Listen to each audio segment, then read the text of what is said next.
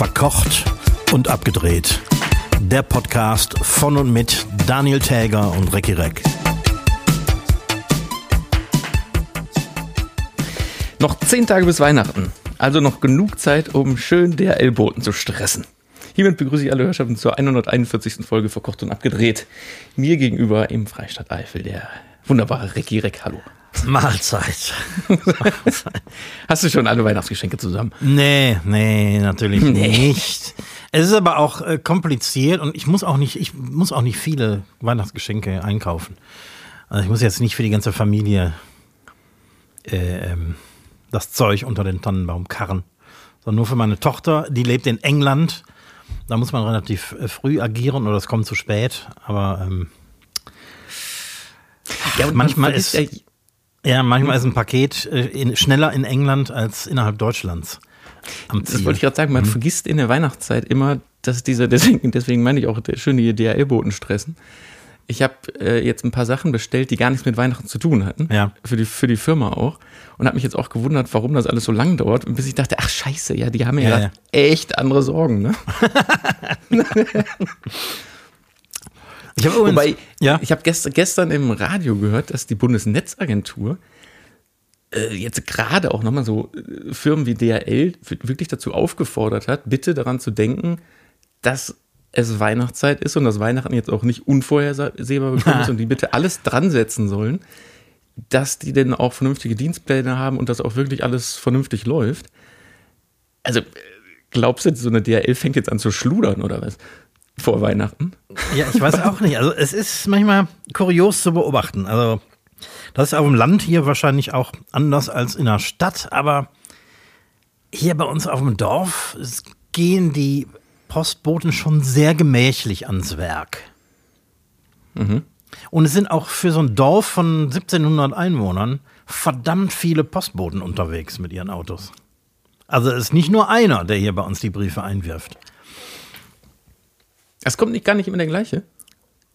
Meistens kommt der gleiche, aber insgesamt siehst du an so einem Vormittag und Mittag oft mindestens drei oder vier äh, ähm, von diesen Elektrokarren durchs mhm. Dorf fahren. Also das macht jetzt nicht nur einen Briefträger alleine, sondern das sind schon einige. Und wenn du das auf Deutschland hochrechnest, wie viele Dörfer und Städte du da hast, irgendwie, dann äh, kommt da schon einiges an Personal zusammen. Aber ich wundere mich, dass hier auf dem Dorf eben so viele unterwegs sind in dem äh, Radiobericht gestern gab es so Zahlen, weil im letzten Jahr gab so es so, eine, so einen Peak an Beschwerden, die bei der Netzagentur eingegangen mhm. sind, über zum Beispiel DRL, nämlich das waren über 44.000. Ja. Wo die DRL sagt, ja, aber ist ja auch in Ordnung, weil insgesamt 15 Milliarden äh, Transfers, die ja. stattgefunden haben. Muss man überlegen, 15 Milliarden Stück. Ja, nicht schlecht. Da finde ich 44.000 Beschwerden, finde ich auch, würde ich auch sagen, ja, ist doch okay. Ne, ist schon okay, ja. Ja, eigentlich ja. Ich meine, grundsätzlich läuft das ja relativ zuverlässig. Nur wenn es mal in die Hose geht, dann meistens krachend. Und dann hast du auch richtig ja, Ärger damit. Ich habe dieses Paket, was ich jetzt ähm, da für die Firma gesucht habe, und das ist angeblich zugestellt worden, um, keine Ahnung, Uhrzeit sowieso, im Briefkasten. War aber nicht im Briefkasten, in beiden Briefkästen bei uns nicht. Dann habe ich bei der Nachbarfirma in Briefkasten geguckt und ich meine, es liegt da unten drin. Und da war ich dann jetzt heute äh, gegen Abend dann nochmal. Da war aber dann der, der den Briefkastenschlüssel hat, nicht mehr da. Ist jetzt alles halb so wild, weil wie gesagt, es ist kein Weihnachtsgeschenk, sondern und ist auch nichts Dringendes für die Firma, mhm. aber ah, dann schmeißen ich jetzt auch noch einen falschen Briefkasten. Oh. Und jetzt habe ich zu dem Thema dann heute noch gelesen, dass äh, der größte Paketversand Konkurrent von DHL die Firma Amazon ist. Ja, und zwar sehr dicht auf sogar schon. Ja, 40 Prozent aller Paketsendungen in Deutschland macht Amazon inzwischen selber. Mhm. Hab ich, hab ich, war auch in dem Artikel, ja. Mhm. Krass, ne? Krass, echt krass. Ja, und so kann es natürlich passieren, dass äh, ich habe meiner meiner äh, Tochter vor ein paar Tagen ein äh, Geburtstagsgeschenk auf Amazon UK gekauft, was auch nicht ganz einfach ist. Ähm, Geburtstag oder Weihnachten? Äh, die hatte jetzt auch noch Geburtstag. Also. Ähm, und da hat mir sogar, weil sie in London lebt, was natürlich zentraler kann man irgendwie nicht wohnen, ähm, da hätte Amazon auch äh, gegen einen Aufpreis das Geschenk am gleichen Tag noch angeliefert. Ja, das, das geht hier in Deutschland aber auch bei vielen Artikeln. Ja, also in, dass du so eine Same-Day-Zustellung ja. hast. Nur hier auf dem Land geht das eben noch nicht. Aber du hast ja schon mal erzählt, in, in Köln ist das gar nicht unüblich. Also das darf jetzt nicht so ein ganz Spezialartikel mhm. sein, aber ich weiß keine Ahnung, eine Speicherkarte oder ja. irgendwie so, so Sachen, die wirklich gut gehen, die in jedem Lager bei denen sind, die mhm. gehen in aller Regel Same Day. Oh. Wenn du bis, ich weiß nicht, ich glaube bis 13 oder 14 Uhr musst du bestellen. Mhm. Ja, sehr erstaunlich. Erstaunlicher finde ich aber, also mehr als Same Day finde ich fast noch, wenn man, manchmal sitze ich ja ganz spät abends noch auf der Couch mit dem mhm. Laptop mhm. auf dem Schoß und dann bestelle ich, keine Ahnung, um 0 Uhr 30 irgendwas. Ja. Und manch, manchmal ist das in der Firma, ich, ich bestelle mal in die Firma, manchmal ist das schon da, bevor ich da ankomme. ja, moderne Welt. Manches ist ja auch gut, ne? Ja, ja. Trotzdem, ich, ich, war einfach, das war ja das, ich war einfach nur verwundert, warum eine, eine Bundesnetzagentur den jetzt in der Weihnachtszeit auch noch Stress macht, dass sie noch vernünftig arbeiten sollen. Ja, wahrscheinlich nicht ohne Grund. Oben auch noch mal draufhauen. Ja, ja. so, aber wir können hier an der Stelle vielleicht schon mal jetzt was sagen, damit die Gehöre unserer Hörerschaft vielleicht noch, noch mal ein bisschen mehr geschärft ist. Wir machen eine Premiere vor uns, ne? Zum ersten Mal in der äh, verkocht und abgedreht Zeit. Yo. Wie lange sind wir jetzt auf Sendung? Äh, also ja. seit 140 Folgen, ja? 100, 141. heute. Das Geteilt durch 52 Wochen, das kann sich ja jeder selbst ausrechnen. Ja, wenn er einen Taschenrechner hat.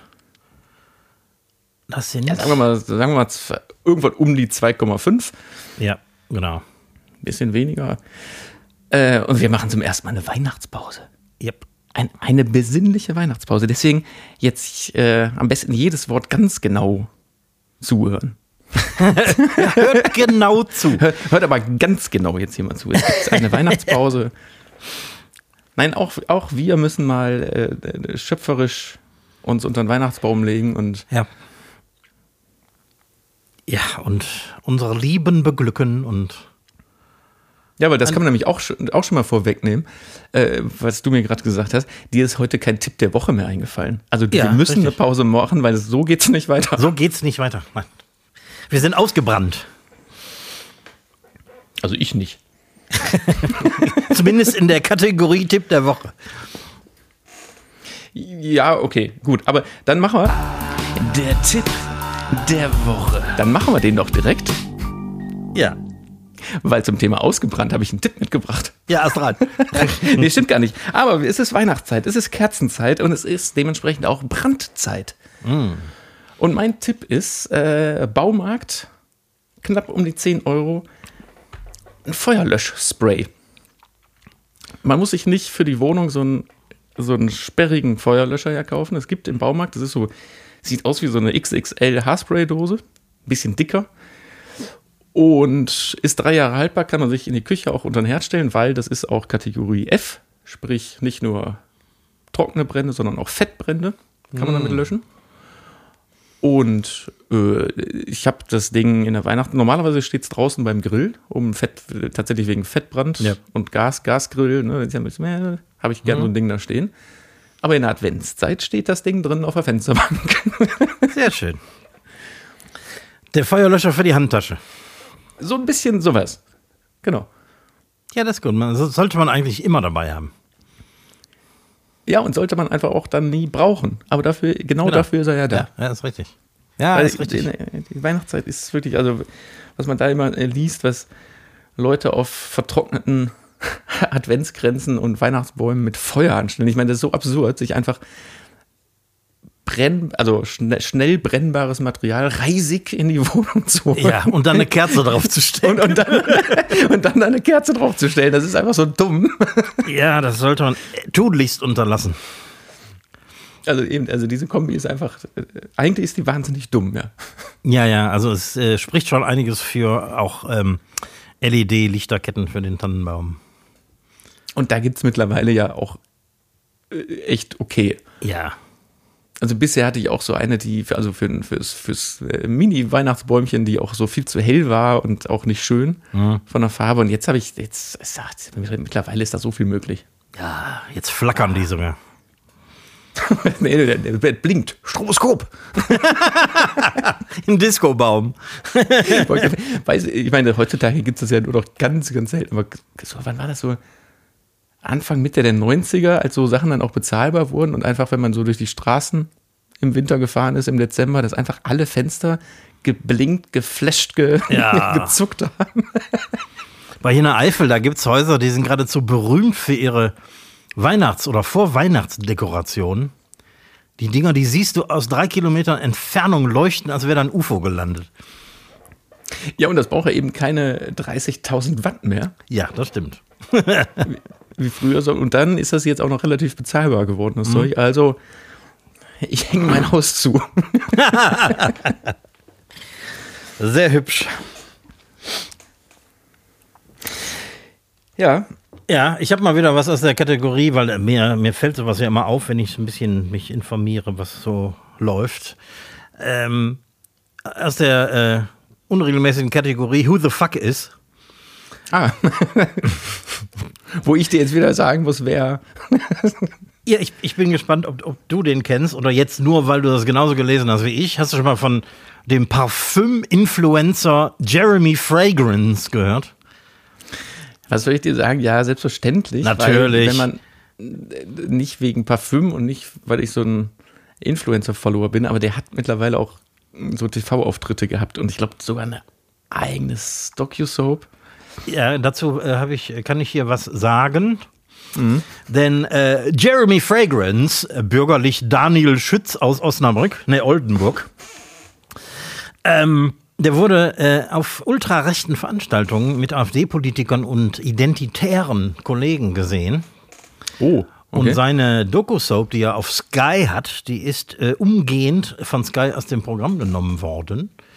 Und selbst Aldi Nord, die mit ihm irgendeine so Werbekampagne gedreht haben, ähm, distanzieren sich von äh, Daniel Schütz aus Oldenburg. Ich hoffe nur, äh, weil ich kann mir sogar vorstellen, warum solche Parteien und Gruppierungen auf so Leute, auf so mhm. Leute wie ihn abfahren, weil der hat halt mit seiner Parfüm-Influencer-Arbeit in sehr, sehr kurzer Zeit wirklich Millionen gescheffelt. Ja. Oder macht das immer noch. Und also das ist so ein unfassbarer Fies, so ein neureicher Fiesling, weißer Anzug, weiße Schuhe, weißt du, mit mhm. so, wo die Hose so ein bisschen zu kurz ist, wo die Knöchel da rausgucken. Ja, ja, ja. Einfach äh, vom Tellerwäscher zum, zum Multimillionär in, ich keine Ahnung, in wahnsinnig kurzer Zeit. Das, also diese Story ist schon eigentlich sehr interessant. Äh, deswegen kann ich verstehen, dass so Leute auf den abfahren, weil der hat einfach wahnsinnig viel Geld. Ich hoffe nur, dass die ganzen Parfümhersteller, und das sind wirklich die größten Marken der Welt, dass die dem jetzt sofort dann auch den Hahn zudrehen und nicht ja. nur seine Werbeplattform auf Sky. Mhm. Ja, ja, ähm, stimmt. Aber es, manchmal trifft es ja doch die richtigen, ne? Ja. also, ja, und wirklich allein dafür, dass wir jetzt schon wieder drüber reden, ist eigentlich schon wieder, finde ich, zu viel Aufmerksamkeit. Ja, das stimmt, das stimmt. Jetzt haben wir natürlich keine, keine, äh, uns hören ja nur äh, Hunderttausende zu und keine Millionen. So kann man, wir, wir können ja auch ja. mal die Hose runterlassen. Wir müssen da kleine Brötchen backen, im Gegensatz zu Jeremy Fragrance aus Oldenburg. ja, nee, aber äh, ja, war einfach, einfach, einfach in die Ecke schmeißen und äh, vergessen so Typen. Ja, genau. Genau. Also vergesst, was ich gesagt habe. was meinst du, wie der riecht? Oh! Und die Wohnung und alles. der, der riecht wahrscheinlich wie eine Nuttenhandtasche. Da, da gab es äh, wirklich auch witzige Ausschnitte bei TV Total. Ich weiß nicht, von TikTok von ihm oder Facebook, äh, Instagram oder so wie er so ein neues Parfum irgendwie hat und so schp, schp, schp, schp, schp, schp, schp, schp, sich wirklich komplett das, der, der, muss nass gewesen sein danach. Widerlich. Bah. Ja.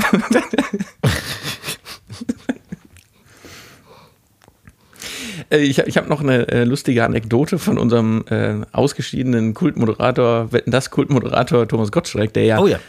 nur bei, bei äh, Wetten das und ZDF in dem Fall ausgestiegen ist, nur Wetten das moderiert, weil eigentlich hätte er sich ja verabschieden können in seiner Frontlader-Schaufel bei Wetten das mit äh, Tschüss bei Wetten das, wir sehen uns nächste Woche bei was war das? Äh, Disney-Jubiläum auf RTL hat das? Achso, achso.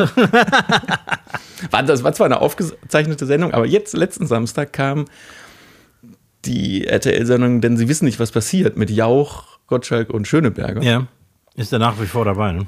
Da ist er natürlich nach wie vor dabei und das, das ist ja so ein Sendungskonzept, das die drei nicht wissen, wer von den dreien an dem Abend der Moderator ist und die beiden anderen spielen im Team gegen zwei andere Promis, ja. die die dann auch erst dann wissen und Thorsten Schorn führt aus der Kommandozentrale durch den Abend. Mhm.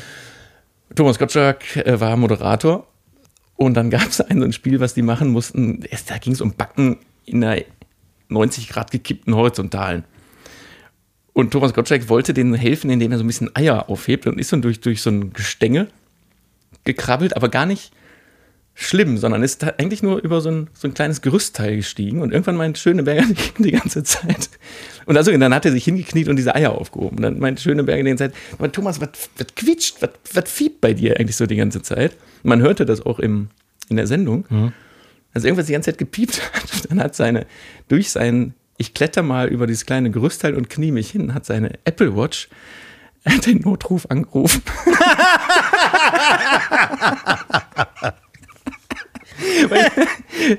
die, die, diese, diese Smartwatches, die haben ja die Funktion, dass die Stürze erkennen und wenn man ja. da nicht rechtzeitig reagiert, dann rufen die halt Notruf. das ist dann geil. und das hat äh, Thomas Gottschalks Uhr in dieser Live-Sendung halt getan. Super. Aber ich frage mich, wie das, wie das passiert, weil der ist jetzt, der ist nicht gestürzt oder irgendwie schnell zu Boden gegangen, aber diese Uhr, die lernt ja irgendwann Körperbewegung. Und wahrscheinlich mhm. war diese Bewegung von so schnell von da oben von Thomas Gottschalk runter zum Boden, war zu schnell für die Uhr. hat, die, hat, die, Uhr gedacht, boah, der kann ja nur gefallen sein. Und das live vor Millionen Zuschauern. Ich meine, die Funktion ist im Prinzip der Kracher. Also ich habe schon von von mehreren Leuten, sogar einmal, ich glaube sogar einmal persönlich bei dir im Restaurant von einer, von einer Kundin von dir eine Story gehört, dass die, diese Funktion wirklich Leben gerettet hat. Hm, ja, kann ich mir vorstellen. Klar. So, ich meine, wenn du, keine Ahnung, alleine mit dem Fahrrad im Wald stürzt oder so, mhm. kann man nur hoffen, dass man dann Handyempfang hat. Äh, richtig, genau. das war ja, uns nicht immer wenn, du, wenn, du, wenn du ein neues iPhone hast, geht's, der setzt sogar den Notruf über Satellit ab. Ja? Ich glaube, ab, ab, dem iPhone 12 gehen auch Satellitennotrufe. Musst du denn dein iPhone in der Tasche haben, damit die Apple Watch Notfunktion funktioniert? Es gibt ja verschiedene Apple Watches. Es gibt einmal die, die eine eigene SIM-Karte drin haben. Okay, ja. Und es gibt welche ohne SIM-Karte und da muss dein Handy in der Nähe sein. Mhm. Ich weiß nicht, was passiert, wenn du die, also diese normale Apple Watch ohne SIM-Karte hast ob die dann die Funktion hat, über Satellit Hilfe zu holen, das kann ich mir kaum vorstellen. In so, wie soll das alles in dieser kleinen Technik? Wie soll das gehen? Aber man weiß es nicht. Man weiß es nicht. Hm. Interessant. Ja, äh, das ist ja vielleicht auch unnützes Wissen. Ähm, zu dem äh, Thema habe ich hier äh, mal wieder was ähm, nicht gänzlich uninteressantes und äh, ich habe ein kleines Ratespiel daraus gemacht. Mir ist heute eine, eine Europakarte in die Hände gefallen, auf der die durchschnittliche Höhe über Normal Null pro Land aufgezeigt Boah. wurde. Es, äh, mhm. Ein paar überraschende Sachen waren dabei. Irgendwie, ähm, also man kann sich schnell ausrechnen, äh, ein Land wie, äh, wie die Schweiz die besteht ja hauptsächlich aus Bergen, hoch. hat eine, eine, durchschnittliche Höhe über Meeresspiegel von 1950 Metern. Boah, so viel? Ja. Ähm, Türkei mhm. 1140, das hat mich schon eher überrascht. Und da sind aber auch viele Berge, ne? Ja, das stimmt. Und sehr hohe Berge. Mhm. Das ist einer der höchsten Berge der Welt, steht da irgendwie mitten im in äh, hinter Dingsbums darum. Hinter Istanbul? Äh, weit hinter Istanbul. Ne? ich glaube, der hat, wie heißt der Ararat, ne? Hat, glaube ich, knapp 5000 ich glaub, Meter. Das ist der, ja. Mhm. Und äh, Russland erstaunlicherweise immer in 600 Meter Höhe über seine Grenze. ist ja auch viel Flachland da, ne? Aber so den ganzen, der ganze Kaukasus und so, der zählt wahrscheinlich auch mit extrem hohen Bergen. Und äh, ja. so, ja. Ähm, und hier sind noch so ein paar Extreme. Also Estland zum Beispiel 61 Meter, Dänemark 34 Meter, Niederlande 30 Meter. Das sind so die niedrigsten. Wo denkst du liegt Deutschland?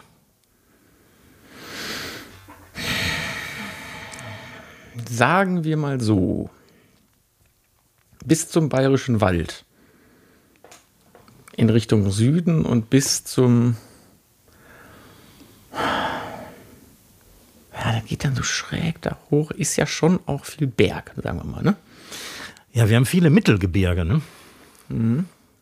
Ja, ja, dann kommt der, der Harz, ist ja auch noch. Ja, Weserbergland ist gar nicht mal so ohne. Der ja, Harz. Ich würde jetzt, würd jetzt zum Beispiel, da, da habe ich gar keine Vorstellung, wie hoch zum Beispiel München liegt. Nee, ich weiß nur, dass Köln 30 Meter oder 33 Meter hoch liegt. Also ja, sehr nah also am Meerspiegel. Ich glaube aber durch den, durch den ganzen Norden und Niedersachsen und so, kann ich mir vorstellen, nicht vorstellen, dass wir weit über 100 Meter sind. Ich würde mal sagen, ich sage jetzt mal so 120 Meter.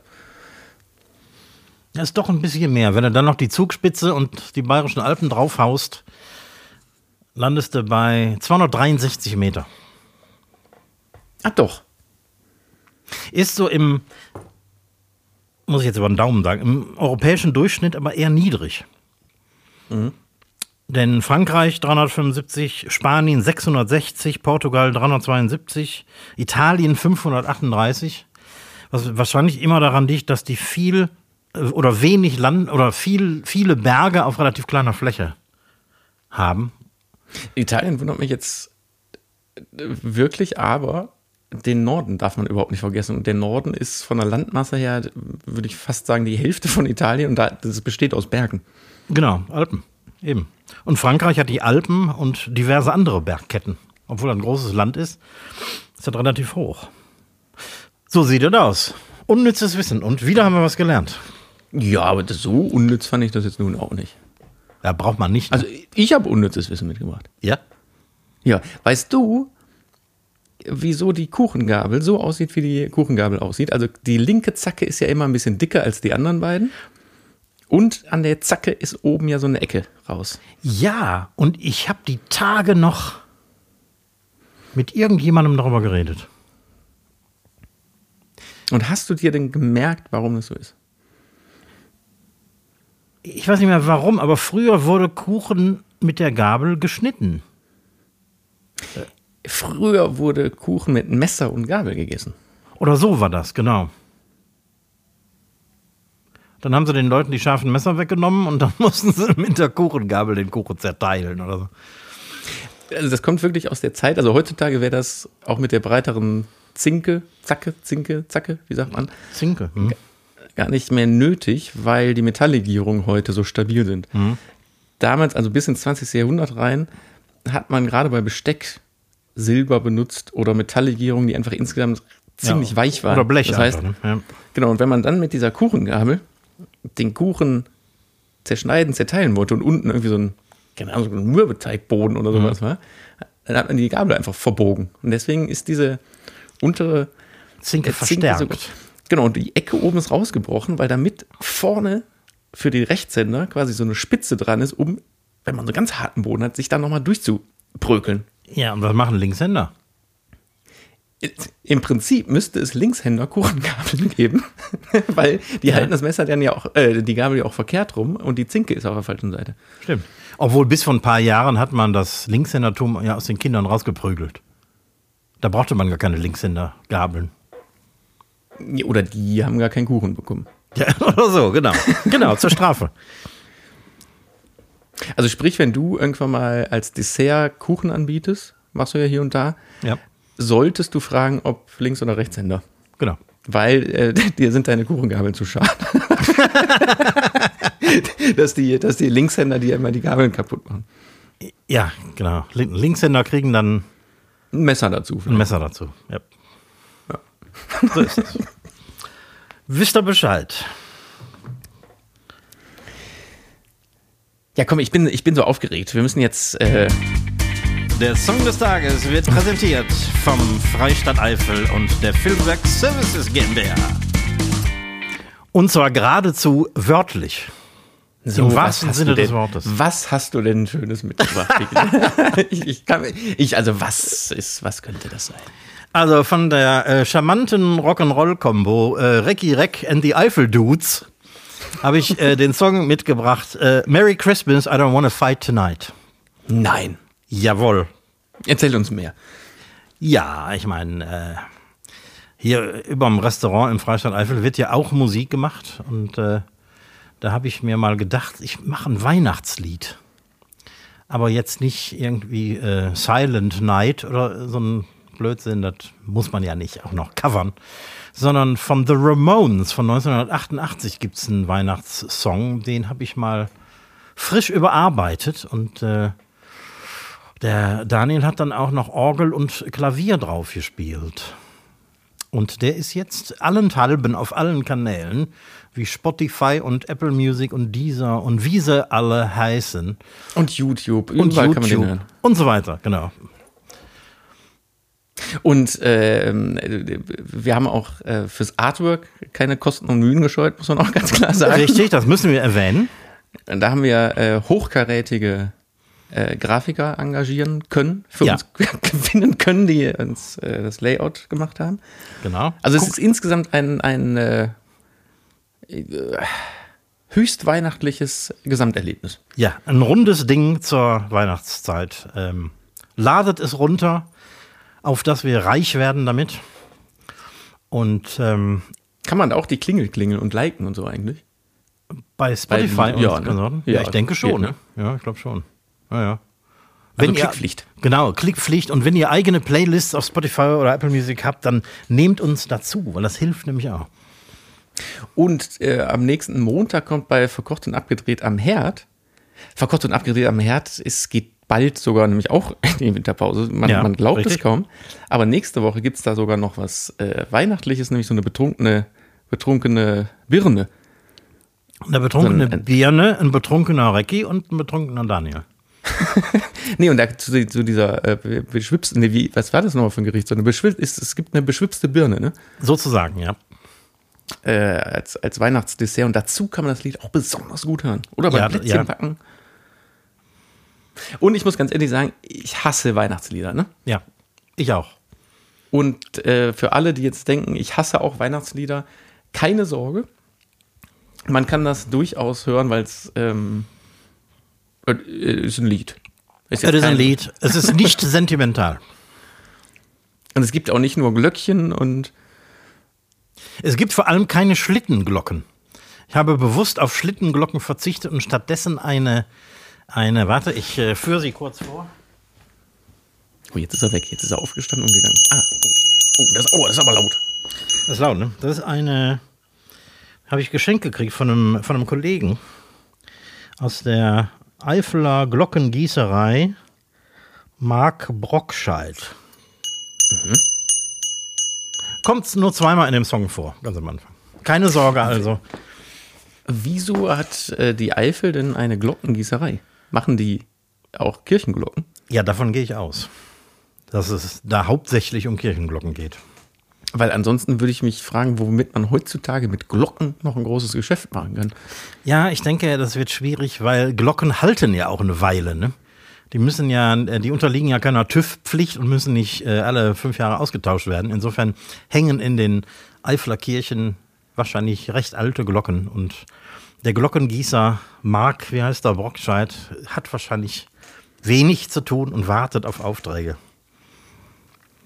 Ich, ich finde ja immer so Reportagen geil, ne, wo irgendeine Kirche oder irgendeine Gemeinde eine neue Glocke bekommt und mhm. angeliefert bekommt und das Ganze drumherum und das, also was das für ein, das, das ist ja nicht, du gießt ja nicht einfach da Messing in eine Form rein und hinten raus kommt eine zwei Tonnen schwere Glocke, sondern das ist ja, also das ist ja, ist ein Instrument, ne? das ist so aufwendig, wie eine Glocke ja. dann nachher auch klingt und ja, genau. klingen wird. Mhm. ich weiß nicht, wie viel, wie viel Metall du vergießen musst, bis du, bis du weißt, wie nachher eine Glocke klingt. Ja, und vor allem, wenn die dann auch noch im Verbund mit anderen existierenden oder noch nicht existierenden Glocken klingen sollen bei großen Kirchen. Da muss, äh, also die müssen schon irgendwie äh, was davon kennen, um den richtigen Ton zu erzeugen. Also man, manchmal rutschen wir in Thematiken. Ja, das.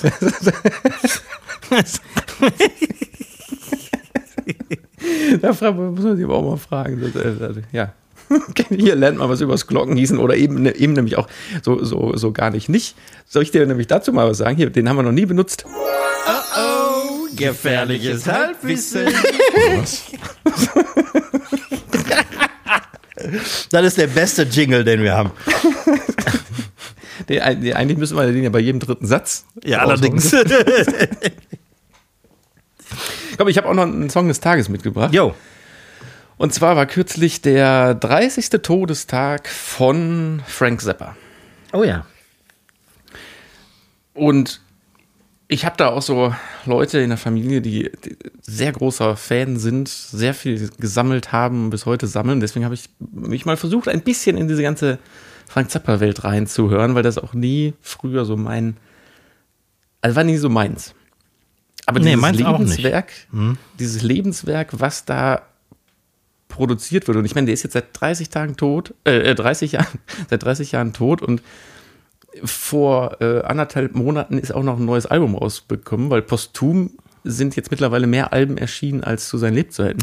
Weil der unheimlich viel aufgenommen hat. Das ist unfassbar. Und weil das einfach auch so wahnsinnig viel ist, sind natürlich auch Sachen dabei, die wirklich gar nicht schlecht sind. Ja, genau. Mhm. Also ich habe da gestern Abend echt einige Zeit mit verbracht, mich mal so ein bisschen quer zu hören, was wahnsinnig schwierig ist, weil bei Apple Music und Spotify du, wirst du überrannt von, von Sachen und dann läuft das teilweise unter Frank Zappa, teilweise unter Mothers of Invention, mhm. also der Band dahinter. Und Gar nicht so einfach alles zu finden. Hm? Ja, und du, du, also wenn du da rumklickst, du, du klickst dich wirklich blöd. Mhm. Aber ich habe jetzt äh, einfach mal einen, ähm, einen, Titel von, von Mothers of Invention von dem Album Weasels Rip My Flesh Mhm. ich den Titel äh, My Guitar Wants to Kill Your Mama mitgebracht. Finde ich, finde ich geil. Allerdings ein Titel später auf der Platte, den finde ich schon wieder scheiße. Also man muss sich da, man muss sehr, sehr gezielt sich durch die Zapper-Sachen durchhören, um Sachen zu finden, die, also die zum Beispiel ich mag. Aber es ja. lohnt sich wirklich da nochmal durch, durch dieses Archiv zu klicken, weil es gibt so viel. Und gerade jetzt heutzutage, wo man Apple Music, Spotify, Deezer und die ganzen Sachen hat, kann man da sich gut, gut mal durch, durch dieses Werk durchklicken. Und ja. Ja, ich muss sagen, ich war zu jung für, für Zappa. Und als ich dann aktiv angefangen habe, Musik zu hören, war dann schon so Post-Punk und so angesagt. Da ging es dann auch nicht mehr darum, gut zu spielen, sondern cool, cooles Zeug zu machen. Und deswegen habe ja, ich Zappa das, das nie so richtig verstanden. Das ist aber in dem 70er-Zeug von ihm auch. Teilweise. Ja. Das ist, das ist schon. Ähm für mich war das aber immer Musik für Musiker. Ja, und es rutscht teilweise auch fast schon in so Musical klingt jetzt so böse, aber weißt du, so in, in so fast schon so, so Theater, Musical, Musik, finde ja. ich rüber. Aber wie gesagt, weil einfach, also du musst dir mal den, den englischen Wikipedia-Artikel über ähm, über äh, Mothers of Invention angucken, da gibt es so eine Grafik von Anfang 70, nee Quatsch, von, von, von Anfang 60 bis Ende der 70er, wann welche Musiker dabei waren. Mhm. Ich glaube, das alles, was Rang und Namen hat. Alles, was Rang und Namen ja. hat und das in der Zeit, glaube ich, 50 oder 60 Stück und die haben ständig gewechselt. Das heißt, mhm. jede Platte, die auch, auch rausgekommen ist, war immer in einer anderen Besetzung. Das heißt, eigentlich ist das auch ständig eine andere Band geworden. Ja. Da ja, gibt es gar keinen Leitfaden. Da haben viele später bekannte äh, Solo-Musiker irgendwie quasi ihre Lehrjahre verbracht. Ne? Ja, ich meine, äh, also jetzt fällt mir natürlich gerade nur Terry Bosio ein, mhm. am Schlagzeug, der re relativ spät hier, ich glaube Ende der 70er, glaube ich, dabei war. Ähm, ja, ja, so, genau, da, da, musst du bei Spotify auch total aufpassen, weil manchmal klickst du auf irgendwas drauf weil Frank Zappa wurde auch oder wird auch gecovert wie nichts Gutes. Ja. Dann klickst du auf irgendwas drauf und dann ist das aber gar nicht mehr Zappa, sondern sein Titel, aber von irgendwem gespielt. Aber die ersten drei Minuten erkennst du das erstmal nicht. Richtig. ja, wie gesagt, et etwas experimentell, aber äh, ich schmeiße ich mal mit auf die Liste, weil es ist auch irgendwie ein bisschen weihnachtlich. Okay. Hören wir uns an. Noch vor Weihnachten. So, und eine Sache würde ich gerne noch loswerden. Seit Anfang der Woche gibt es bei RTL Plus die neuen Folgen von Pumuckel. Oh. Äh, hatte ich ja schon mal erzählt und, und äh, so ein paar Details verraten, aber es ist wirklich. Also ich, ich könnte, wir können, wir, wie Lanz und Precht immer sagen, da, da müssen wir, machen wir mal eine eigene Folge draus. Nee, machen wir natürlich nicht. aber ähm, äh, wirklich, da könnte man viel drüber erzählen, aber zusammengefasst, unfassbar viel Liebe reingesteckt mhm. und eben nicht übertrieben mit, was wir technisch alles können, sondern auch wirklich bewusst diese Entscheidung, die Zeichentrick, also Pumuckel in 2D nach wie vor zu halten. Ja. Allerdings wirft er mit dann jetzt mittlerweile einen vernünftigen Schatten. Okay, ja. so, ne, so, Details oder überhaupt, natürlich ist alles ein bisschen in die, in die neue Zeit rein, reingeholt worden. Irgendwie diese Schreinerei, die ja komplett nachgebaut ist im Studio, ähm, ist jetzt so ein bisschen in dem Hof, in diesem Hinterhof der Anlaufpunkt für die ganzen DHL und Amazon-Pakete, die ankommen, weil er ist, Eder, ist, halt, ist halt immer da. Ja, klar. DHL-Boote gespielt von Echo Fresh. Oh ja. Nein, und der, der Humor ist nach wie vor da. Diese KI-Stimme von Hans Klarin, mhm. finde ich, bringt das auf ein Level. Also man kann bei RTL Plus kann man umschalten zu der Stimme, ähm, die eigentlich gedacht war. Ja. Von dem Schauspieler der macht's toll, aber es ist einfach nicht Pumuckel. Mhm. Aber diese KI, das ist du, das, du, du erkennst es nicht. Das dran. Mhm. Echt, also richtig, richtig gut gemacht. Und was ich dann gestern auch noch entdeckt habe, da muss man, ich glaube, das heißt eben nicht Pumuckel, sondern aus dem Leben eines Kobold. Es gibt zwei Making-of-Folgen, mhm. wo man den ganzen Studiobau und sowas alles sieht. Also die haben da wirklich richtig Zeit, Mühe und sehr, sehr viel Geld reingesteckt. Und es waren Leute dabei, die das Ganze die, die wollten, das Ziel war nicht, lass uns mal was für, für heutzutage produzieren, was dann irg irgendwie Kohle reinbringt, sondern ja. dieses, das tolle Gleichgewicht zwischen den Pumuckler aus den 80ern rauszuholen nach 2023. Die Kinder von heute verstehen das, aber selbst jetzt hier die Erwachsenen, die das von früher kennen und gucken, fühlen sich total wieder zurückversetzt. Mhm. Läuft das im Frühabendprogramm? Jetzt aktuell läuft es nur auf RTL Plus, also auf dem Streaming-Sender. Achso, das Streaming, ja. Auf dem Streaming-Kanal. Ja. Jetzt irgendwann, ich, ich, kurz vor oder kurz nach Weihnachten läuft es im Free TV. Mhm. Aber ansonsten kann man sich auch, also wenn man jetzt kein RTL Plus hat, man kann sich dafür auch einen Probemonat einfach mal machen. Ja. Echt sehr schön gemacht. Schön, dass es sowas noch gibt. Wie meinst du? Ja, fast alles, was heutzutage im Fernsehen läuft, außer vielleicht noch hin und wieder mal bei den öffentlich-rechtlichen spätabends, ist einfach nur noch kommerziell. Und fliegt auch sofort wieder raus, wenn es nicht die Quoten bringt und so. Ist alles auch so ein bisschen dumb down, wie man sagt. Also Fernsehen für Dove. Ja, das, also diese Produktion hätte auch im Prinzip eigentlich oder die konnte auch erst jetzt stattfinden, mhm. weil die Rechte, die waren vergeben. Also Alice Kaut als Autorin ja. äh, lebt natürlich nicht mehr, aber ähm, die Familie hatte die Hand auf allen Rechten mhm. von Pumuckl. Und da ist jetzt ein Teil davon ausgelaufen.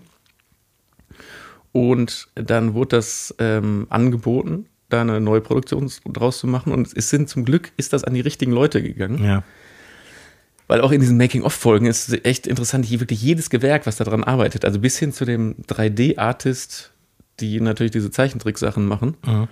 ähm, sagen, das ist so eine Ehre, an diesem Projekt zu arbeiten. Also man hätte einfach nie gedacht, dass ich, dass man jemals an einer Pumuckl-Produktion wieder ja. beteiligt ist, mhm. so was man aus der Kindheit kennt. Und weil man so denkt, heutzutage ist alles möglich mit Computer. Fünf Sekunden Animation von dieser Figur dauern heutzutage heute immer noch mindestens einen Tag. Ja. Obwohl das quasi, sieht man in dem Making-of, das ist wie so eine, so eine, Marionette, die du dann im Computer bewegen kannst. Und jedes Fingerglied und so kannst du bewegen. Mhm. und automatisieren und dann festlegen. Aber damit das eben so aussieht, wie es ist, brauchst du da auch einen Tag für. Und die haben, die Originalzeichnerin lebt noch, mhm. die da auch viel äh, Input an diese 3D-Computerfirma gegeben ja. hat. Wow, was ein Aufwand. Also deswegen, äh, äh, mhm. die, also das Gesamt, die Gesamtproduktion stimmt einfach. Richtig mhm. gut. So, weißt, du, jetzt, äh, hm? weißt du äh, aus äh, professionellen Gründen, wer das produziert hat? Äh, neue Film heißt die Firma. Also äh, sagt mir nichts und dir wahrscheinlich auch nicht. Ne? Oh, habe ich schon mal gehört. Die, doch, also das ist eine, eine, Produktionsfirma, die, die machen uns äh, Fikt, also Spielfilm. Mhm. Serie und Spielfilm. Wow. Alle Achtung. Ja, also, echt sehr, sehr, sehr schön. Äh, ich habe hier noch ein, eine Sache, die, äh, die habe ich gefunden. Haben wir ja gesagt, ab dem 1.1. werden die Restaurants wieder teurer, weil, ja, ja, ja, die, wegen, der, wegen der blöden Mehrwertsteuer. Ne? Ich habe so ein äh, Foto bei Instagram gefunden aus einem, von einem Schaufenster von einem Restaurant aus Berlin, einen Zettel im Schaufenster hängen haben, wo drauf steht, aufgrund der Steuersituation nehmen wir ab dem 1. Januar 2024 leider keine Kartenzahlung mehr. Wir bitten um Ihr Verständnis. und dann, dann, stand natürlich unter dem Bild in dem, in dem Kommentar so, äh, gibt es in Berlin keine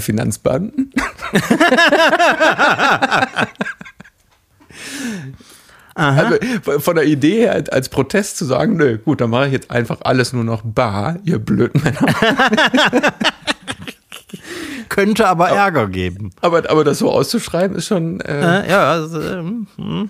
Ich wäre vorsichtig in den ersten Tagen 2024, lieber ja, Restaurantbetreiber.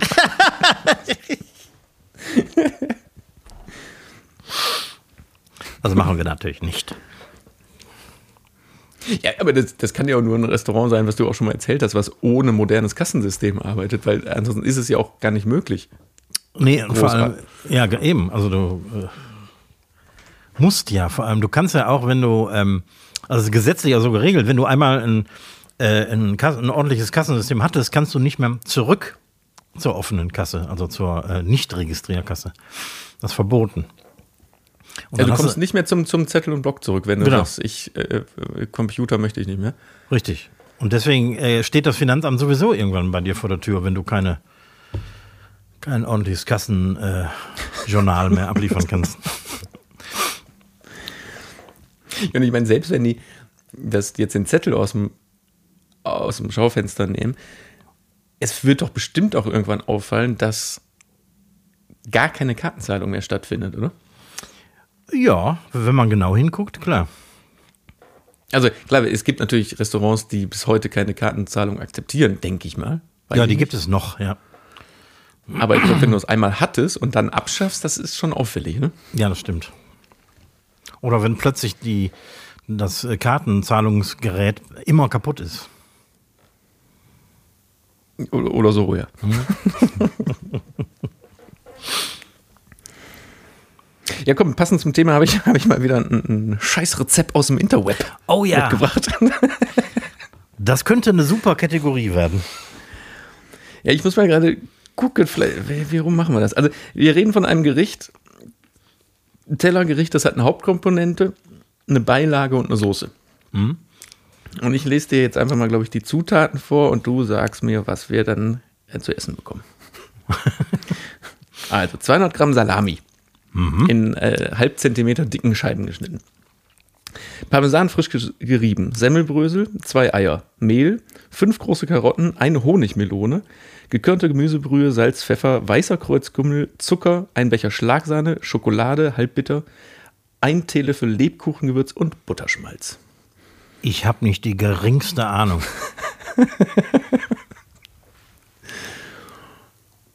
also das klingt nicht nach einem Rezept, sondern fünf. Ja, vor allem, was, was Weihnachtliches dabei. was, was ist die Hauptkomponente? Ich konnte das so schnell nicht alles merken, aber die Salami anscheinend. Ja, also, pass auf, wir reden von panierter Salami im Parmesanmantel mit Möhren-Melonengemüse zu oh. Lebkuchensoße. Oh. Und äh, auf dieser Rezeptseite im Interweb gibt es einige Kommentare dazu. Es gibt anscheinend Menschen, die solche Rezepte auch suchen, bewusst nachmachen und teilweise auch ironisch nachmachen, wie ja. man diesen Kommentar nimmt, aber dann feststellen, es war äh, außergewöhnlich oder es war äh, äh gewöhnungsbedürftig, aber dennoch sehr lecker, zum Beispiel. Oh Gott. aber allein panierte Salami im Parmesanmantel. Das alleine finde ich schon. Mhm. Ach, also ich, äh, das werde ich nicht machen.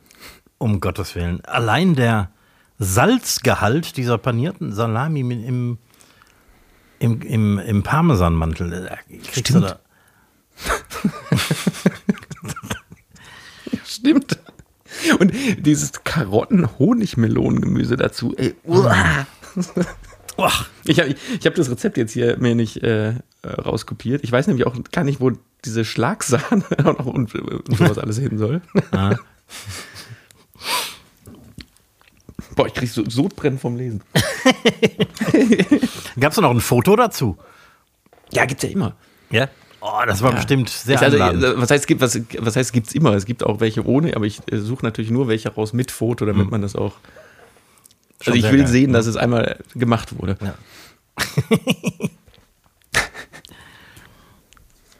ja, ich habe, äh, ähm, ich hätte noch Frag den Kochwagen, habe ich auch mitgebracht. Ja, sehr schön.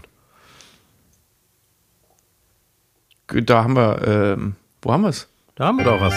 Kommen wir zur Rubrik Weiß er es nicht oder weiß er es doch? Frag den Eifelkoch.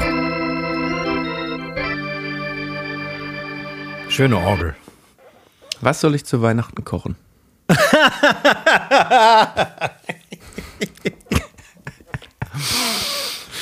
Was dir Spaß macht. Na komm, jetzt, jetzt, muss, man, jetzt muss man kreativ werden. Ja. Für zwei Personen. Nee. Die ganze Familie. Ja, die, ja, die ganze Familie sind ja nur ein bisschen mehr als zwei Personen, aber ja. ja. Also vier. Boah. Also ich persönlich habe Spaß an solchen Sachen wie eine Ente. Macht man nie. Eine komplette Bratente im Ofen. Mhm. Finde ich viel besser als ein Brathähnchen oder ein Truthahn oder was weiß ich irgendwie. Aber ist so, eine, ist so eine Ente ist, ist doch nicht größer als jetzt so ein Hähnchen, oder? Ja, doch. Also eine Ente hat im Schnitt vielleicht so 1,8, 2 Kilo. Mhm. Und ein Brathähnchen eher so 1,2, 1,4 Kilo. Maximal.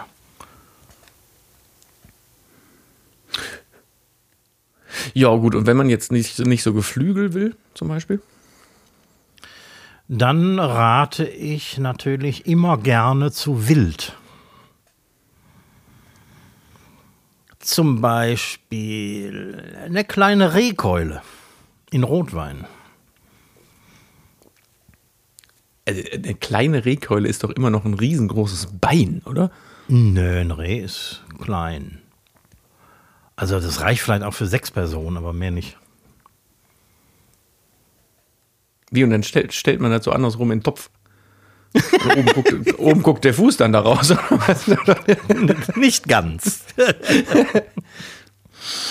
Nein, es wird natürlich angebraten und mit Wurzelgemüse und Rotwein ähm, bei Niedertemperatur in den Ofen geschoben. Okay. Bist du denn der, ähm, ich weiß gar nicht, ob wir da schon mal drüber gesprochen haben, wart, oder hattet, hattet ihr früher zu Hause dieses typische Bockwurst-Kartoffelsalat Heiligabend? Nee. Es kann sein, dass wir das einmal hatten, aber das ist nicht, nicht äh, nie Tradition bei uns gewesen. Eher so Sachen wie ähm, Fondue. Mhm. Also ich, ich äh, letztens noch so ein Gespräch mitbekommen, dass das immer noch auch jetzt gar, also ne, nicht, also bei Leuten auch wirklich Tradition ist, wo man denkt, oder, wo es einfach überhaupt nicht so hinpasst, mhm. wo du denkst so, das isst du doch niemals in deinem Leben außer Heiligabend dann. Ja. Einfach so, so Bockwurst, Kartoffelsalat. Mhm. Ja, es scheint eine verbreitete Tradition zu sein und ich habe noch nicht ganz raus, warum. Ich habe mal gehört, dass es darum geht, weil es schnell gehen muss. Weil der, der, ja. der, das große fette Essen ist an einem Samstag und da ist, hat die Hausfrau eh so viel zu tun und muss in aller Herrgottsfrüh aufstehen. Da kann man nicht den Abend vorher, wenn dann auch noch Bescherung ist und so, da darf das Essen mhm. dann nicht so viel aufhalten. Ja, sowas habe ich auch schon mal gehört. Heiligabend muss es schnell gehen. Aber ich stehe ja, nicht so aber, aber, nee, und das ist der Punkt. Also wir haben auch nie, ja doch, es gab, es gab auch Zeiten, da haben wir auch den 25. feiern müssen, dann in, der, in einem anderen Familienteil und am 26. kamen noch dann die anderen auch noch dazu. Mhm. Aber im Prinzip war da immer der 24. Abend. Ja. Das hat das Hauptweihnachten und genau. dann gab es da oder gibt es da natürlich auch das, das richtige Essen. Ja. Und am ersten oder zweiten Weihnachtstag dann eher so die Reste und so. Ne? Bei uns gibt es nämlich immer die, ähm, weil wir keine Bockwürstchen mögen, wir nehmen, nehmen immer diese von der Firma Ja von Rewe, diese Aufreiß-Snackfrikadellen. Äh, ja. Wenn man, diese, wenn man die Packung so aufreißt, dass es so wahnsinnig stinkt. Und der abgepackte Kartoffelsalat.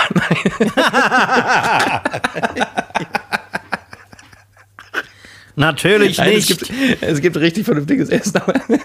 so, heute machen wir es mal ganz schnell. Hier, hier gibt es äh, Snackfrikadellen. er muss schnell gehen. Ach ja. Äh, essen zur Weile essen. Da, ich ich mache mir Gedanken. Aber es wird, es wird kein, ich sag's dir, ich, es wird kein Geflügel, es wird kein Wild. Okay. Ist nicht für jeden vielleicht. Jetzt ein richtiger Themenwechsel hier. Interessiert mich mal, wie gehst du mit einem Mitarbeiter um, der ganz klar underperformt? Also quasi der schön, schön geredet für faul ist oder gerade völlig unaufmerksam ist und nicht bei der Sache und Scheiße baut. Ist ein schwieriges Thema und ist auch eine schwierige Situation. Ähm, ich habe zum Beispiel eine goldene Regel bei mir, die habe ich auch mit einer Ausnahme immer umgesetzt. Wenn jemand unentschuldigt einfach nicht auftaucht und bei uns im Service arbeitet nur eine Person, mhm. wenn die nicht auftaucht, habe ich die Arschkarte. Mhm. Dann brauchst du auch nicht mehr wiederzukommen. Ja. Also damit lässt du den ganzen Laden hängen und dann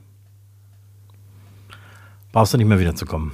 Wenn, wenn du dich auch nur fünf Minuten vorher entschuldigst, weil du gerade einen Autounfall gehabt hast oder irgendwas, kann ich alles ak akzeptieren. Aber wer einfach nicht auftaucht und den ganzen Laden hängen lässt und die Gäste damit auch noch. Okay, aber das, das ist ja jetzt wirklich richtig extrem. Ich, ich meine jetzt wirklich eher so, ich meine, du, weil du bekommst das ja, ich bekomme ja zum Beispiel äh, so Sachen erst mit, wenn die Scheiße schon passiert ist. Ja. Und die Rückmeldung vom Kunden kommt oder wie auch immer das dann kommt. Also das, das ist, glaube ich, eine andere Situation als bei dir, weil du bekommst das ja in Echtzeit mit, weil du da bist. Ja. Oder im Zweifel spätestens in der, in der, in der Küche dieser ja. Person gegenübersteht. Und wenn du da jetzt merkst, die funktioniert einfach heute nicht, die Salate kommen nicht, die Teller sind verschmiert, keine Ahnung, ne? irgendwie so. Bei mir ist das dann aber auch so, dass wir irgendwie versuchen müssen, den Abend zu retten. Also irgendwie mit gemeinsamen Kräften, äh, natürlich äußere ich Kritik und sage, das und das muss besser laufen, mach das so und so und so und so. Und es ist alles stressig und alles scheiße, aber ähm, wir müssen irgendwie diesen Abend überleben mhm. und möglichst wenig Schaden verursachen. Ähm, Aber bist du dann eher so, dass du dann sagst, okay, dann übernehme ich die Scheiße halt auch noch und dann stehst du an der Salatbar und machst äh, Vorbereitung irgendwie dann auch noch mit und dann spülst du halt noch schnell noch einen Teller, wenn keiner mehr da ist? In der Not, ja, klar. Hm. Mhm. Habe ich alles schon erlebt. Also alles wirklich nur, um dann wirklich den Abend zu retten und ja, genau. Gehen. Oder wenn es, wenn die Probleme im Service auftauchen, ähm, ich habe mal, das ist jetzt fast ein Jahr her, habe ich versucht, einen total netten jungen Mann einzuarbeiten, bei dem ich wirklich gedachte, weil der hatte die richtige Persönlichkeit dafür, ähm, im Service zu arbeiten. Aber vielleicht noch zu jung, um die alltägliche Belastung im Service auszuhalten. Und der hat, das habe ich dann teilweise erst hinterher gemerkt, aber ich habe auch am Abend gemerkt, dass vieles nicht rund lief. Der hat zum Beispiel sehr oft vergessen, Getränke zu, zu, zu bongen. Das heißt, wir haben an dem Abend für ich weiß nicht wie viel Euro Getränke verschenkt, weil die einfach nie gebongt worden sind. Am nächsten mhm. Tag sind sogar noch Gäste reingekommen und haben bezahlt, Ach, weil der. Kellner vergessen hat, die Getränke zu bongen. Das ist natürlich echt peinlich. Mhm. Ähm, mit dem Schaden musst du dann leben. Auch wenn du äh, so eine Mitarbeiter, wenn du dem die Chance gibst, also mindestens fünf, sechs Abende zusammen mit einem anderen Mitarbeiter äh, quasi parallel zu arbeiten und so. Und dann denkst du, es klappt jetzt und dann macht er den ersten Abend alleine und es geht alles voll in die Hose. Ähm, ich kann den Service nicht auch noch übernehmen. Das heißt, ähm, dann müssen wir eben Augen zu und durch und mit dem Schaden leben, der da gerade angerichtet wird. Aber du bist schon dann jemand, du sagst nicht direkt äh, Schiss raus, äh, du brauchst dich hier nie wieder blicken lassen, sondern du gibst schon auch nochmal eine Chance. Ja, wenn sich einer Mühe gibt und wirklich auch zuverlässig kommt, aber vielleicht tatsächlich den Job verfehlt hat, dann ist das ja nicht mal seine Schuld, sondern ich habe ihn falsch eingeschätzt oder es soll einfach nicht sein. Und dann ist, da gibt es auch kein, wie soll ich sagen, keine, kein böses Blut oder so. Aber wenn jemand so blöd ist und mich verarschen will, dann sieht das anders aus. Also wenn jemand tatsächlich dann nicht auftaucht plötzlich, weil ihm der Job zu anstrengend ist und nicht kündigt, sondern einfach nicht mehr kommt. Aber es gibt ja zum, nehmen wir mal so einen Fall zum Beispiel, dir fällt auf, das läuft heute gar nicht. Bin mhm. ich eigentlich an, anders von dir gewohnt? Und dann stellst dann regst du dich wahnsinnig auf, übernimmst die Hälfte, bist total gestresst und dann stellt sich irgendwie im Nachhinein raus, keine Ahnung, Liebeskummer, ein Verwandter ja. gestorben, was weiß ich. Lässt du dann einfach, nimmst du einfach hin? Oder sagst du immer, das war kacke, lass uns nächstes Mal lieber vielleicht einen Ersatz suchen? Oder, also, Vielleicht so ein, so ein Zwischending. Also äh, ich würde natürlich, für mich ist das eine plausible Begründung dafür, dass jemand äh, einen Abend völlig abbaut.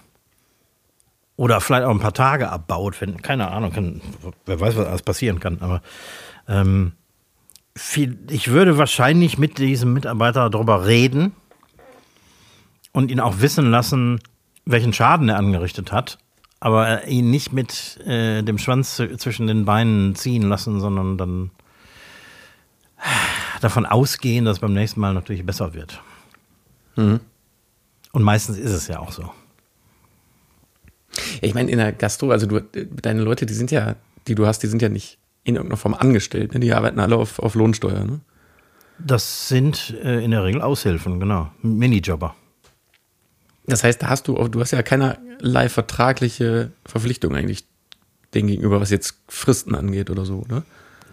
Doch, doch, klar. Minijobber haben die gleichen Rechte und Pflichten wie Festangestellte. Ja, aber du hast jetzt keine Kündigungsfrist. Du kannst einfach sagen, ich, ich, ich brauche dich nicht mehr oder ich will dich nicht mehr. Ne, offiziell haben die die gleiche Kündigungsfrist wie, wie ein fest, fester Mitarbeiter. Das wird in, einer, in allen Branchen stillschweigend nicht ausgeübt, mhm. weil meistens verschwinden, also das ist meistens äh, funktioniert das äh, eher im Sinne der Mitarbeiter, die keinen Bock mehr haben und die dann nämlich nicht noch irgendwie äh, sechs Wochen Kündigungsfrist einhalten müssen, sondern die verschwinden einfach und suchen sich den nächsten Job. Also es wird äh, unter Minijobbern wird das äh, oft einfach nicht, nicht gelebt, diese, diese Verpflichtung. Aber du, du, aber du könntest jemanden, der jetzt wirklich sagte, ja, äh, scheiße, ich habe keinen Bock auf, auf Service, den könntest du rein theoretisch dann noch verpflichten. Theoretisch, ja. ja. Ich meine, würdest du dir ja nur selber mit Schaden. Ja, aber. eben, genau. ja, und deswegen ist, ist, ist das für, für einen Arsch, wenn man auf solche hypothetischen Vertragsvereinbarungen besteht. Ja, ja. Aber es ist ein schwieriges Thema. Also egal wie. Ja. Also, deswegen wollte ich mal hören, weil bei dir ist das ja nochmal ganz anders, weil du, du bist ja direkt am Mann, also mhm. äh, am, am Menschen ja. in aller Regel. Also jetzt beim Service nicht ganz so, aber im Prinzip doch. Das ist bei uns auch so, weil wir äh, ich habe ja nicht nur eine Küchenhilfe, sondern ähm, bei meinen Aushilfen ist das so, dass die ja ähm, oft nur einmal die Woche arbeiten oder so und auch relativ flexibel sind. Wenn einer ausfällt, springt ein anderer ein. Mhm. Und wenn einer ausfällt, weil die Oma gestorben ist, dann springt eben ein anderer ein. Deswegen habe ich in der Regel nicht diese Probleme, dass jemand aus Gründen ähm, plötzlich abbaut und äh, man den wieder aufbauen muss, sondern meistens bleiben die dann weg und jemand anders übernimmt die Schicht. Ja, eben. Also, klar, das ist so ein bisschen ja so. Also ich, man kann jetzt nicht sagen freier Mitarbeiter, aber im Prinzip ja schon. Es läuft ein bisschen so, genau, weil die, weil ja. die natürlich eingeteilt werden können, wann sie können und wann sie nicht können. Mhm. Ja, spannend. Also spannendes Thema. Komm, ich habe nämlich noch zwei Fragen. Wir müssen jetzt ganz schnell machen. Äh, was passiert, wenn in, an so einem Abend, warum auch immer, aus welchen Gründen auch immer, ist Gas bei dir weg? Gas wird abgedreht. Sprich, du hast kein Herd mehr und keine Fritte mehr. Würdest du den Abend abbrechen, die Leute wegschicken oder würdest du irgendwie gucken, dass äh, würdest du irgendwie improvisieren, Schnittchen schmieren, den Ofen benutzen? Puh. Wir haben schon mal den Fall gehabt, dass wir keinen Strom mehr hatten. Ja gut, aber dann ist ja auch dunkel dann ist es auch dunkel und wir haben natürlich Kerzen rausgeholt und so weiter, also den Raum irgendwie in der Hoffnung, dass bald das äh, Licht wieder angeht. In der Zeit aber kann ich nicht kochen, weil ähm, ohne Strom gibt es kein Gas. Ach, wegen der Abzugshaube. Ja, genau, weil ein Sicherheitsventil, das mit Strom betrieben wird, schaltet die Gaszufuhr ab, wenn das Sicherheitsventil ausgeht. ah ja. also in diesem Fall läuft dann gar nichts mehr. Und dann habt ihr äh, Kerzen angemacht und äh, Getränke rausgegeben. Ja, wir haben abgewartet und ich glaube, nach einer halben Stunde sprang der Strom wieder an und dann konnten wir alles wieder hochfahren. Dann ist natürlich die, die Fritte ist kalt und so weiter. Dann, das dauert dann wieder so ein bisschen, bis du alles wieder hochfährst und dann, äh, dann haben wir so weitergemacht. Ja, und andersrum? Wenn äh, nur das Gas ausfällt. Mhm dann können wir, je nachdem, was so auf der Speisekarte ist, können wir improvisieren. Du hast ja auch noch eine, so eine Induktionsplatte, ne? Stimmt. Ja, die habe ich auch. Weil klar, da kann ich natürlich nur noch einen Topf oder eine Pfanne auf dem, auf dem Herd, also auf ja, der Platte haben. Dass die ganze Karte nicht mehr verfügbar ist, ist klar. Die Frage ist, ob du sagen musst, tut mir leid, ihr könnt jetzt austrinken und müsst aber alle gehen. Also da zielt die Frage eher hin. Nee, ich denke, ich würde versuchen zu improvisieren. Und wenn die Gäste damit leben können, dann ist das eben so. Dann haben wir eben mal einen ganz speziellen Abend gehabt. ja, das finde ich gut. So, letzte Frage. Du hattest ja in deiner Anfangszeit und bis vor, ich weiß gar nicht, bis vor wie vielen Jahren war ja deine Küche im Gastraum. Ja. Was vermisst du, seitdem das nicht mehr so ist? Relativ wenig. Ich bin auf die Frage gekommen, kann ich dir ganz kurz erzählen, weil ich war jetzt in den letzten zwei Wochen war ich relativ viel auf Produktion unterwegs. Ja.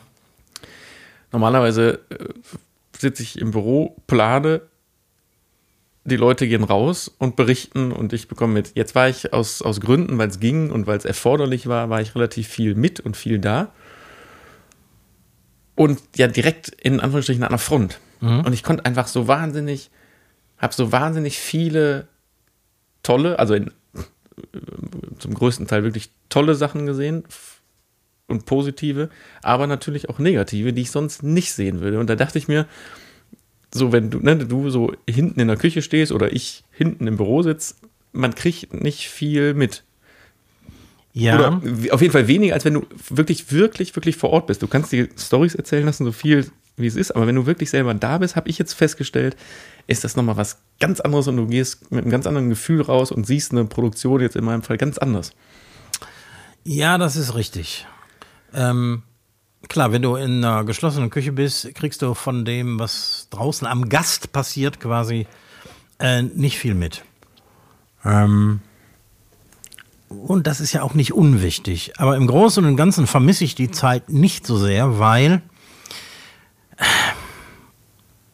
ich bin ja Alleinkoch. Ich bin ja jetzt nicht der, der Maitre, der am Pass steht und äh, die Küche dirigiert, sondern ich schwitze wie ein Schwein und bin dreckig und ähm, muss äh, rennen, wenn viel los ist. Und ja, aber eben drum, aber du bist ja zeitgleich auch noch, du bist Alleinkoch und aber auch Chef.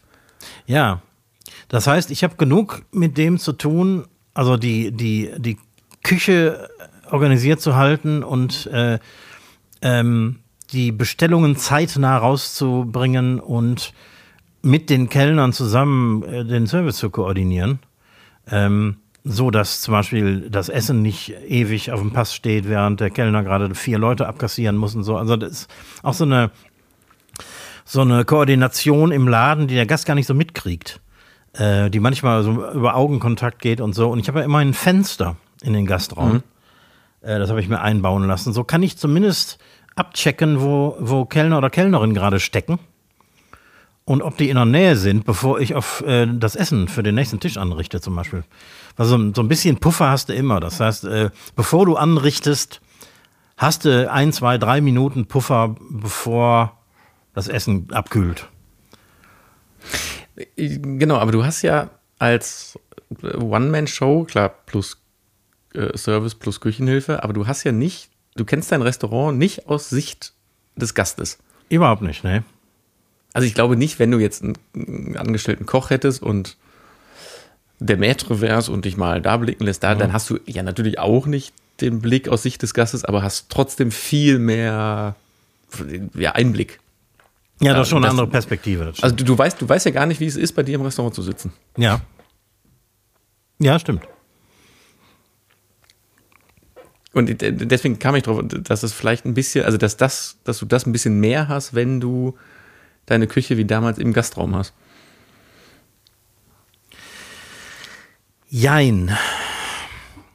Visuell hast du natürlich, oder kriegst du mehr mit. Auf der anderen Seite bist du als Alleinkoch genauso im Stress wie in einer geschlossenen Küche. Das heißt, äh, am Ende bist du auch nur hauptsächlich auf deine Arbeit fokussiert und irgendwie die ganze Sache ähm, äh, organisiert zu, zu halten und äh, dass sie die Sache nicht um die Ohren fliegt, weil das, ist, das kann in, in Restaurants und Küchen so stressig werden, äh, immer so kurz bevor dir der Laden um die Ohren fliegt.